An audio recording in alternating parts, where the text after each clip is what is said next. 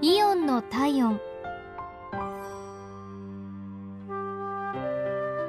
今日はイオン成田店のお客様からのお便りです。ネットのニュースで心温まる話を知りました。タイの国王が死去した時タイ人の男性パイロットが日本に滞在していて千葉県成田市内で喪章を探していたそうです。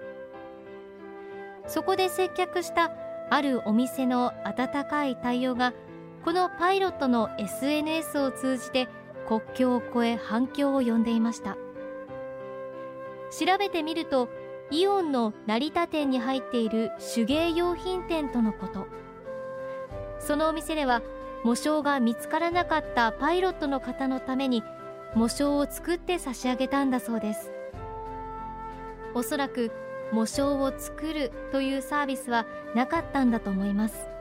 その場でお客さんが必要としていることに耳を傾け誠実に対応されたことが目に浮かび感動しました。本当に素晴らしい出来事で時々成田店で買い物をしている私まで誇らしく感じました。